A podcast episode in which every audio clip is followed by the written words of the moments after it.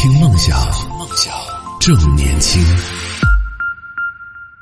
但我当时在看的时候，有一个感受就是，是我。我觉得很更多时候是我们在揣测别人中不断的内耗自己。一个人的性格可能跟他的成长确实有很大的联系。所以说，如果要去真正改变的话，我觉得他也是需要再去经历一些事情。听梦想，正年轻，正年轻，这里是听梦想 FM，听梦想。欢迎回来，我们继续今天的节目。你现在听到依然是动听十年换新发生的听梦想 FM，我是陈瑞。我是阿南，前面两趴我们都分别就是重点说了，一个人说了一个综艺啦，嗯。然后接下来就是要真正就是讲一些剧吧，连续剧之类的。我先说吧，好，其实我今天就刚刚你在讲向往的生活嘛，哎，我今天带来这部剧也有“生活”两个字，哎，哦，其实这部剧是一部日剧啦，嗯也是我呃在七月份刚看完的，其实也不算很新的剧，应该也有两年的年头吧。它是一部叫做《纸的新生活》，你有听过吗？纸的新生活没有哎，那你之前有听过一部剧叫做日剧叫做《我到点下班》吗？嗯，其实我 对日剧 呃日剧了解的不是哦，我刚刚去搜了一下那个纸的新生活，我抖音上刷过，是吧？其实我觉得这部剧还挺适合你去看一看的哦。哦对对对对对对对是是那个意思，对，就是我我先介绍一下，就是纸的新生活。那其实嗯纸就是那个台风的那个风里面那个叉换成一个停止的止停止的止，然后其实这个字呢，它在中文字典里面其实是没有收录的，它是一个日本制的字啦。嗯然后这个“止”呢，其实它的日意思呢，在日语词汇中的意思就是风平浪静。哦，那其实它它的剧原作的原名就是全名是《风平浪静的闲暇》，嗯但是中文的这种译名叫做《纸的新生活》嘛。对，哦那怎么讲呢？他其实是在讲普通的上班族，名字叫做大岛指，然后他呃重新找到了自我。嗯他其实是一个年近三十，然后很擅长察言观色，就我们通常说的职场的老好人这样的一种形象。对，就是他老好人到什么程度呢？比如说在很重要的场合，在在公司很重要的发布会的场合，嗯就是明明是同事做错了一件事情，但是这个同事只要给他一个眼神，你知道他竟然就会去顶包哦，把这个错误揽在自己身上。就这样的老好人，真的，我是真的觉得 好像比现实还要夸张。而且他怎么样呢？就是经常就是一个人留下来去加班，然后可以说承担了别人不想完成的一些工作，嗯都会推给他。但是呢，周围的人好像也并没有特别感谢他这件事情。他一直在表演一个，就是好像所有人都特别合群啊，然后呃，所有人有麻烦都可以找他帮忙啊。但是当他有一天发现，好像周围那几个玩的很好的同事，就玩的好，当然要打双引号啦，就是他融入进去的整个小团体的那几个同事，嗯竟然自己拉了一个小群，就是在小群里面吐槽他。呃，有一句话还蛮蛮残忍，就是说他们最不想成为像他这样的人哦，因为他们其实表面上经常使唤他，跟叫他做各种各样的事情，但是其实真的他并没有换来大家的尊敬跟这种好感，反而是别人背后好像不太看得起他，甚至是有一点点其实是不想跟他交朋友那种感觉。嗯，但是呃，我们的主角像这个大岛指，他却依然是很还假装看不见，依然是想压下来，然后继续表演他那种讨好型的人格。后面因为最后一根稻草压垮了他之后，他辞职了，然后决定重新找到那个被自己一直委屈的自己，就怎么说呢？变成一个真正为自己而活的人啊！嗯所以我当时觉得，第一，他带给都市人的就是一些告诉大家，真的要努力的去拒绝一些自己其实是并不想接受的事情。对，然后他的行为也是一种告别过去的行为吧，就不想要再讨好，这一次不再讨好。嗯嗯，我没有看完这个剧，我是在抖音上，你知道抖音追剧就是这样，我在抖音上有追了。一部分我甚至都不知道我追到第几集，然后知道了一些里边的剧情，呃，我没有追到最后，就最后的这个结局我是没有看到的。但我当时在看的时候有一个感受就是，是我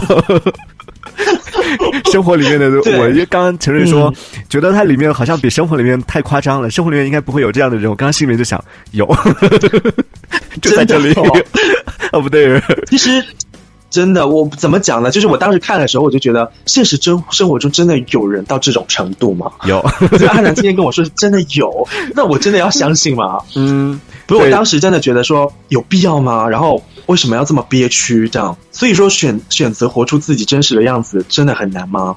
炭烧说了，讨好型人格，一方面是讨好型人格，另外一方面是真的很不自信。其实，在那个那个剧里面，我没有看到后面，我只看到前面的有一些细节，就比如说他为了逃离他不想忍受的那个生活，他不是就搬到类似乡下的地方去，就是幻想对对对嗯幻想说去到新的环境里边，我就可以用新的性格、新的生活，然后新的方式开始了，我就可以开启我的新人生了。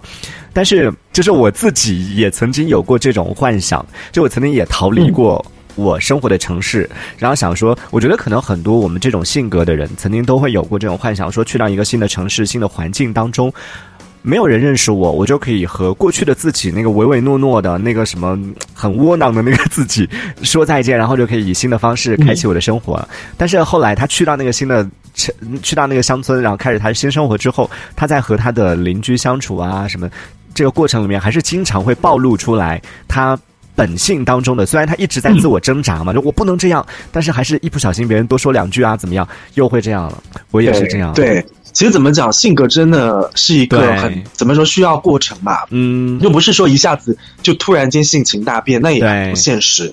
就不是换一个环境你就变成，另外一个人了。他之所以过去，我觉得最后好像也是有一点成效了。哦，嗯，对，有的。不过他这个过程其实也很挣扎，就是嗯，因为你要寻找一个怎么讲呢？你你想要重新开始，其实是需要过程的，所以你需要跟自己内心的声音去做斗争。他也是经常纠结嘛，嗯所以这部剧其实也是想说，一定要多告诫大家，就是多听听自己的声音。嗯，其实说实话，就算我们不是讨好型的人格，就是我们其实很多人多多少少都有曾经对别人曲意逢迎的时候啊。嗯就是可能真的会有为了满足别人的期待，然后有伪装自己的那一面，嗯。就是这种讨好的行为，不仅是那种真的是讨好型人格的人会有，就大部分的人在人际交往中，对于讨好这件事，真的可以说比比皆是啦。对。就有时候我们真的就是会很不自觉的违逆自己内心真正的想法，然后嗯小小的委屈一下自己，去做一些配合别人的事情。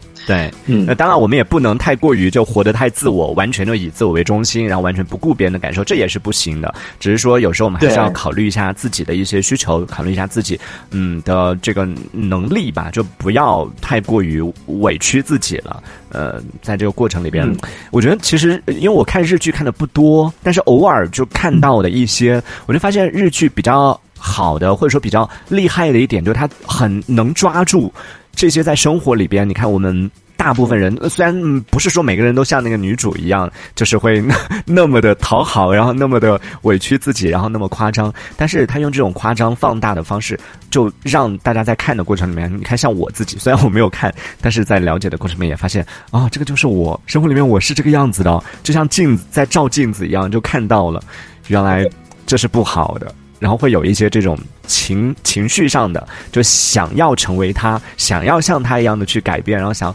会有这种，嗯，其实也是某种向往的生活吧。是啊，嗯所以有时候是我们太敏感了吧，嗯就是很怎么说呢？有一些事情没有发生，但是我们就很爱去担心跟恐慌，对，会不会发生这样的事情？我们是不是做了这样的事情，然后别人会对我们怎么评价啊？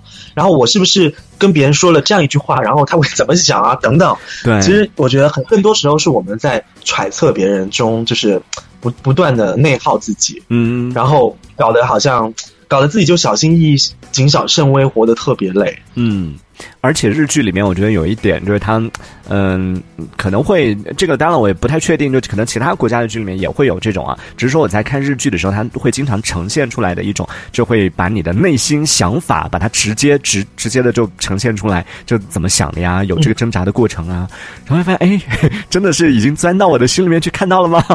我心里面也是经对常会有这样的一些想法。怎么？讲呢？我觉得这些剧就是日剧，像它优秀的地方就在于，它其实是很多透过那种很细微的内心的思想，嗯，然后把它呈现出来，然后很多时候。很多内心活动，然后把别人牵引进去。他可能没有说很大的巨制，然后或者说，呃，有很波澜起伏的剧情，它它好像大部分的剧都是那么平平淡淡的嗯。日常，对。但是它总能够抓住到就是我们内心深处很微小的那种情感，然后把它放大出来，然后让我们有很感同身受的那种触动。嗯，所以你看，我们在这个不管是上一趴说的这个综艺也好，然后到这一趴说的剧也好，我们在看这个影视综的过程里面，我们不只是在消遣娱乐，我们也在学习，然后也在啊、感受生活。呃，这边有看到了，刚刚说到我说我自己生活里面也是这样的。风轩说没有吧？我感觉阿南没有剧里面那么夸张啊，只是你们没有看到我的内心。上次我我没有看到你在工作中有多卑微，是吗？对，工作中有多卑微？上次我不是说了吗？就是领导布置一个工作的时候，领导只需需要我做到一，然后我可能要努力的把它做到三，然后同时呢做到三，如果领导的反应不是特别开心的话，我就开始自我检讨，我是不是没有做好？然后就会不停地在自己身上找问题，然后不停的觉得，哎呀，我是不是哪里得罪别人了？我身边的人只要脸色不是很好看，我就觉得，哎呀，我是不是说错什么，做错什么了？所以多卑微啊！活得太辛苦了。所以我终于理解为什么你上一期跟叶子做节目的时候说、你很害怕失去工作。对对对，就随时都处于这种危机当中。然后还有看到了，呃，炭烧他也说，他说我也是，他说我也逃离了，但是比较好的是他转型啊、他也是逃离了原本的生活，然后可能去到一个新的地方开始新生活。然后比较好的是他转型还算是比较不错的吧，所以也是恭喜你哦，可以分享一下你的经验。虽然说，嗯，啊可能还是没什么太大的用处，因为每个人性格真的我越来越认命了，性格是这样，性格所致，你就很难去改变了。其实对跟自己的经历很有关系了。嗯就是一个人的性格可能跟他的成长确实有很大联系对。所以说，如果要去真正改变的话，我觉得他也是需要再去经历一些事情，嗯，再去不断的重，就是说重塑自己。对，如果他依然是在同样的圈子，甚至是换了一个地方，可是他周围圈子还是那些感觉的话，我觉得可能真的成效不太大。对，就就可能是还是需要再去重塑自己。嗯，是，其实我们都说人其实某种程度上不能说所有人啊，就是有的人其实或者大部分人吧，骨子里边其实都是喜欢待在自己的舒适圈里边的。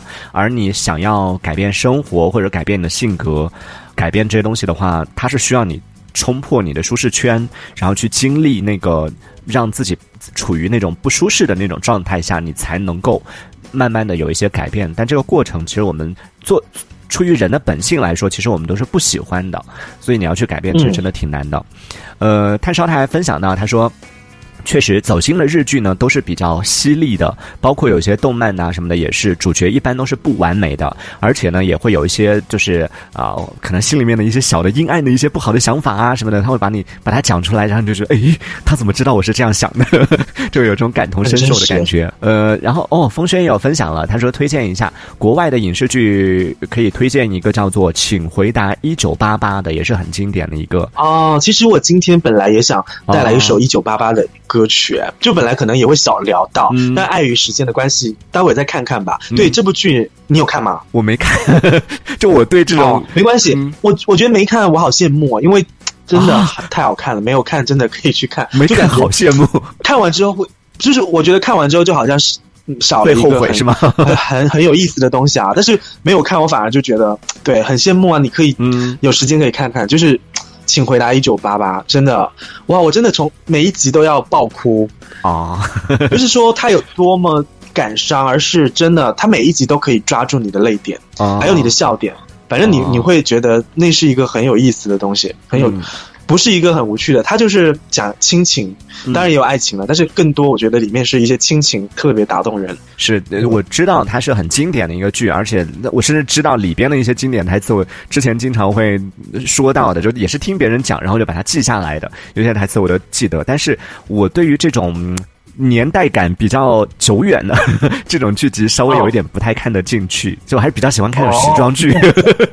啊，时装剧是吧？对对对，所以哦，对于就是有一点点年代，二三十年你都觉得远是吗？嗯，对，就我喜欢看的是那种画质超清的，然后讲述的是未来的生活的，对未来生哦，活的向往。未来感的东西，就是 比较对超前一点。嗯明白明白，嗯。确实有有一些口味不太一样。对，嗯。呃，但他还推荐，他说到了他的推荐理由说，虽然说只是讲的是几个家庭的家长里短的事情，但是每个人的性格刻画都是非常好、非常接地气儿、很动人的，所以呢，也是推荐给大家的这样的一个剧集，叫做《请回答一九八八》。呃，雨落推荐了两个，他说推荐一个是咱们国产剧《伪装者》，是胡歌演的是吗？伪装者，胡歌对对，嗯，也是有一点点年代感啊，民国剧吧。哦，嗯然后还说到他印象比较深的还有另外一个不呃，这个是是台剧还是还是日剧啊？《一公升的眼泪》是很好哭的剧吧？听名字就这个名字还蛮熟悉的，但是 一时也想不起来是谁。日剧，它是一部日剧叫《一公升的眼泪》，但应该也会有，好像也会有这种台版的，有好多这个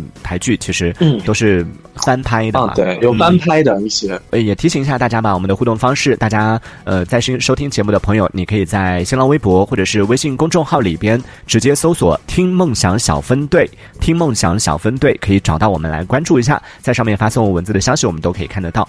那是的，我们这一趴先聊到这里，好，好，一会儿见喽。听梦想，听梦想 FM，听梦想，听梦想。正年轻。正年轻。